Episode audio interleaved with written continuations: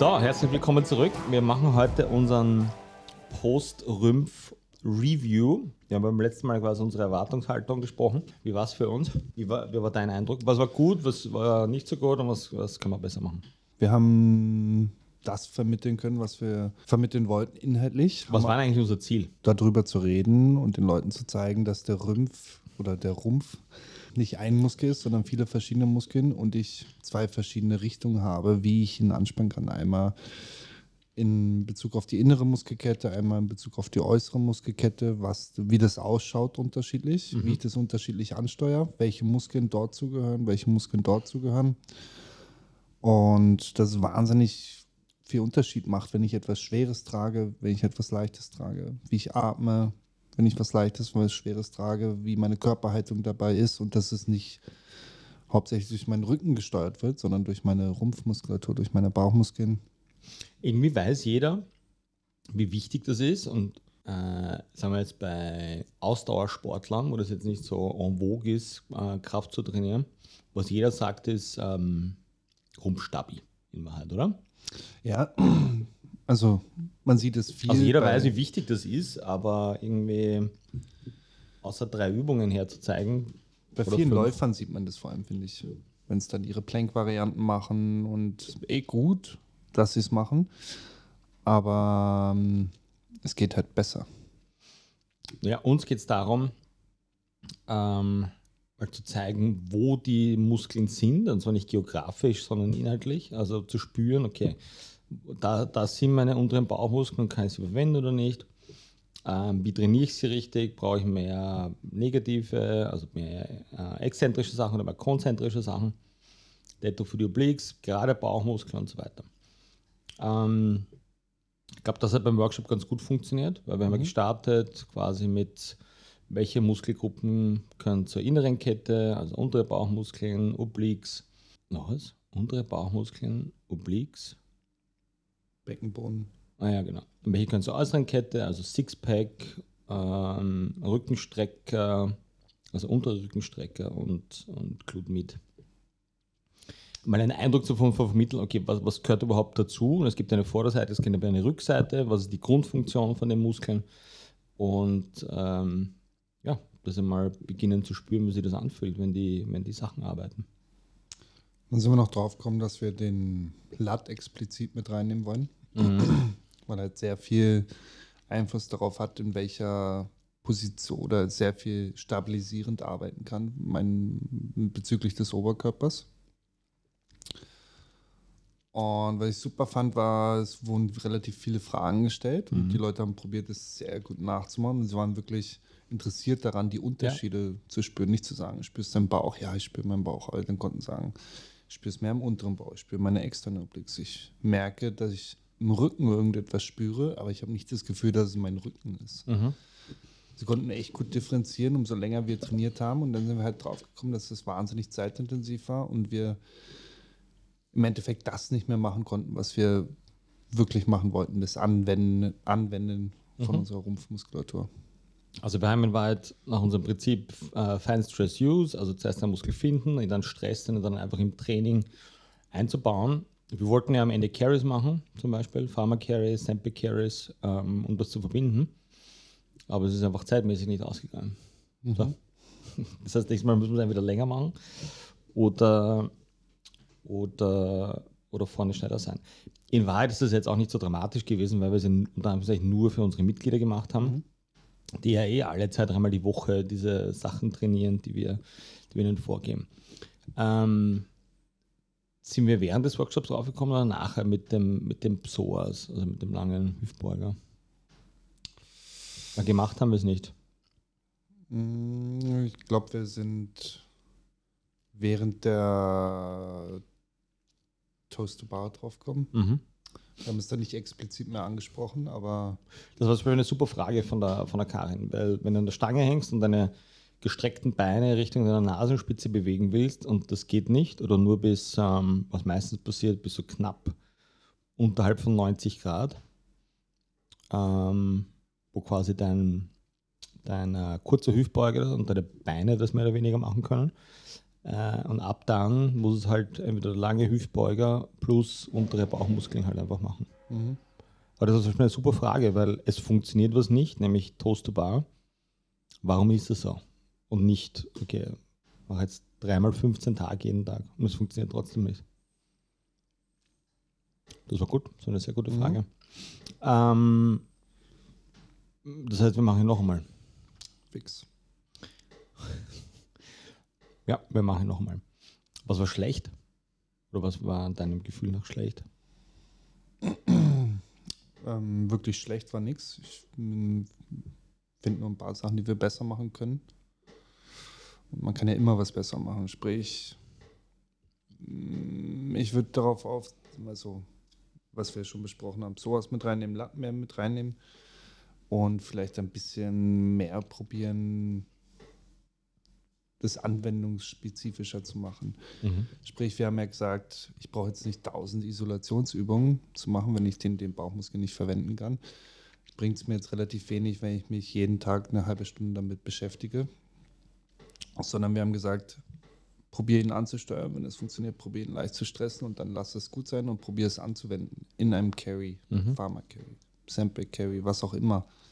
Und halt, genau das müssen wir auch umsetzen in dem Workshop. Genau, halt in einer, in einer, mit einer Übung, die möglichst nah an natürlichen Bewegungsrhythmen ist, wie wir es wie aufheben, wie wir es tragen, die auch, aber auch relativ simpel sind, mhm. also wo ich jetzt keinen wahnsinnig hohen technischen Anspruch habe.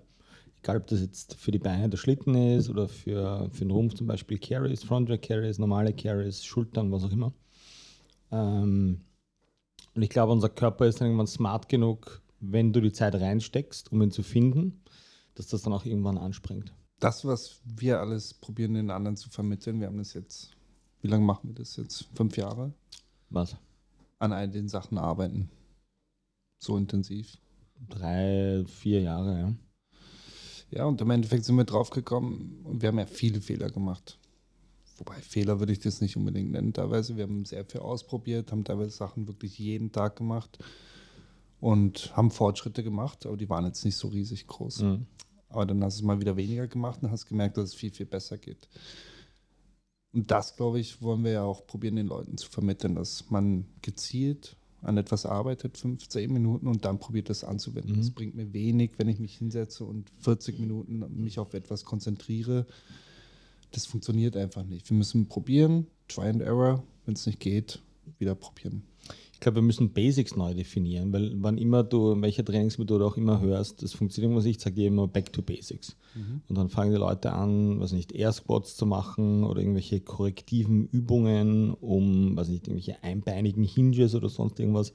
Ich glaube, es ist ein schmaler Grad zwischen Sachen isolieren, nämlich wirklich isolieren, das heißt Muskeln isolieren, nicht Übungen oder Bewegungsmuster, Muskeln zu isolieren, aber dann Intensität auch ins Training reinzulegen und zu sagen, okay, ich fix das jetzt nicht mit drei, dreimal am Band ziehen oder vier, wie heißt denn das, diese Single-Leg-Deadlifts ohne Gewicht zu machen mit einer Kettlebell in der Hand, ähm, sondern möglichst viel Intensität in, in, einen, äh, in die Übungen hineinzulegen technisch das leichte Übungen hineinzubringen. Das ist halt oft das Problem, diese Übungen, Single Leg Deadlift, sind wahnsinnig schwere Übungen.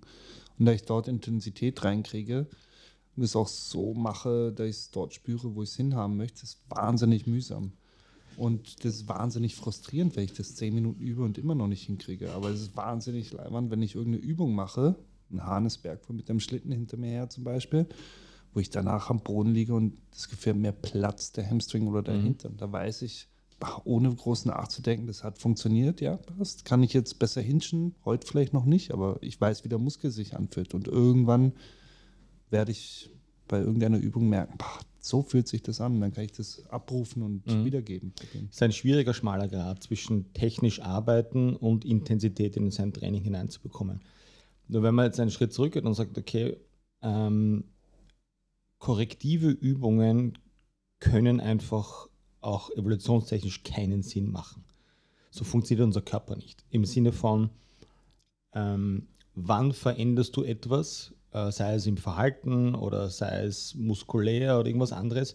Du musst einen wahnsinnigen Druck, Stress, positiven Stress auch von außen bekommen. Weil sonst änderst du ja nichts. Oder, dein, oder, oder warum sollte dein Körper plötzlich Muskel A zum Feuern bringen? Mhm. Warum? Weil du jetzt ganz oft dran denkst oder ähm, wenn zum Beispiel, keine Ahnung, du, du siedelst jetzt irgendwo hin und das sind nur Berge, du musst den ganzen Tag rauf und runter marschieren. Das heißt, dein Körper braucht diesen Stimulus, um zu sagen, okay, ich gehe jetzt den ganzen Tag rauf und runter und deswegen adaptiere ich mich oder starte einen Adaptionsprozess, um das, was du von mir willst, einfach auch zu machen und verletzungsfrei das Ganze zu machen. So. Wir stehen seltenst vor diesen Herausforderungen, dass sich dein Körper an irgendwas adaptieren muss, weil setzt dich im Sessel, steigst ins Auto ein, setzt dich auf die Couch, äh, gehst zweimal die Woche laufen. Also der Adaptionsbedarf von deinem Körper ist ja gleich null. So. Und deswegen können Korrektivübungen keinen Sinn machen, weil der, der Stimulus äh, viel zu niedrig ist, diese Übungen meistens technisch viel zu schwierig sind und ähm,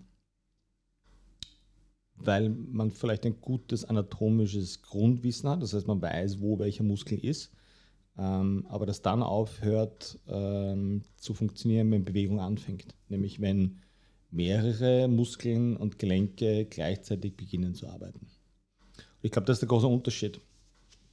Mehrere Muskeln beginnen zu arbeiten heißt, ähm, dein Körper braucht Stress, weil sonst verwendet er das, was du immer verwendest. Wenn du einen, Er nimmt ja den Weg des geringsten Widerstandes. für die Absolut. Auch. Ist ja auch völlig normal. Das Absolut. ja auch Du willst Energie sparen. Ja. Dein System, dein Nervensystem, dein Körper will die ganze Zeit Energie sparen, weil es könnte ja so weit sein, dass du irgendwann in eine Situation kommst, die echt bedrohlich ist. So, ob physisch oder, oder, oder psychisch.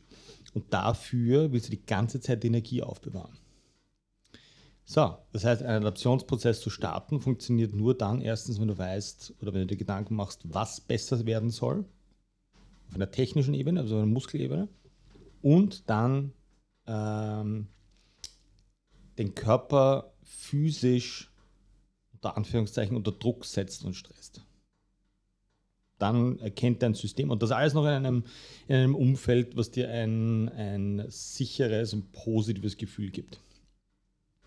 Weil, wenn du es jetzt, äh, könntest du es auch bei den Navy Seals machen, äh, da gibt es genug Stress, auch körperlich und psychisch, aber da werden sich halt die meisten äh, Wohnzimmer-Tiger halt nicht wahnsinnig wohlfühlen sondern werden vorher aufgeben, weil sie auch nicht Sinn der Übung ist, ja, in, in dem Sinn, sondern wir wollen ja beginnen, an diesen Sachen zu arbeiten. Wobei man auch sagen muss, dass Stress wahnsinnig viele Facetten haben kann. Ich kann etwas mit mehr Gewicht machen, ich kann etwas mit mehr Wiederholung machen, ich kann etwas probieren, länger zu machen. Ähm, Oder ich kann mehr hineinlegen. Ich kann eine Kettlebell in die. Hand nehmen und links und rechts runtergehen und, und sagen, okay, diese Übung ist dazu da, meine Obliques zu aktivieren. Oder ich kann probieren, aktiv das Ding anzuspannen, links und rechts rund. Ich kann versuchen, es zu kontrahieren. Ich kann versuchen, auf der anderen Seite zu bremsen. Ich kann es mir schwerer machen. Das ist das Wichtigste und das ist aber auch die schwerste Variante vom, Ja, weil ich was machen muss. Ja. Weil ich was machen muss. Aber das oder dann werden Übungen auch ähm, teilweise sinnvoll. Zum Beispiel Air Squats, wenn ich probiere, einen vernünftigen Air Squat zu machen mit Bauchmuskeln voll angespannt, Talkchain halten in den Beinen und so weiter, dann werden 20 Air Squats relativ anstrengend, relativ schnell. Wenn ich jetzt irgendwie rauf und runter gehe, ist nicht weit, nichts weiter dabei. Das ist ein gutes Beispiel, weil es kommt auch an, wann ich es wann ich's brauche. Ja? Ähm, es gibt, wird Situationen geben, und jetzt gehen wir mal von einem Workout wo es darum geht, mir meine Energie möglichst lange einzuteilen. Ja? Wurscht, ob das jetzt eine Drei-Stunden-Wanderung ist oder wenn ich irgendwo am Berg raufmarschiere oder was auch immer. Da gibt es aber Situationen, wo ich umswitchen muss und 5, 10 Sekunden Vollgas geben muss und alles reinlegen muss, was da drinnen ist, weil ich habe vielleicht keine zweite Chance, um was, was auch immer, den, über, den, über den Abgrund drüber zu springen. Das ist ja völlig wurscht. Ja? Und beides muss ich können und alles, was da drinnen ähm, dazwischen ist. Das heißt, Und da muss ich mich, nachdem ich rübergesprungen bin, wieder auch ruhen, damit ich weitergehen kann. Und das möglichst nicht in fünf Stunden, Ja. sondern Das heißt, und jetzt schließen wir ein bisschen den- Kreis auch zum, zum Rumpf. Ähm, ich muss wissen, wann ich welche Kette im Rumpf wofür ansteuere. Ich kann jede Übung, ich kann auch Sidebends theoretisch für ein Sixpack machen. Das ist jetzt vielleicht nicht die beste Übung für ein Sixpack, Aber wenn ich mich darauf konzentriere, meine Obliques locker zu lassen und mein Sixpack die ganze Zeit rauszupushen, kann es sein, dass ich am nächsten Tag mein Sixpack spüre. Das heißt, der erste Schritt ist, sich zu überlegen, okay, warum mache ich diese Übung? Welchen Muskel will ich ansteuern? Ähm, dann zu schauen, okay, funktioniert, funktioniert nicht, was hineinzulegen, plus intensiv und technisch so leicht wie möglich am Anfang zu trainieren. Ja. Alles gesagt. Bis bald. Ciao, ciao.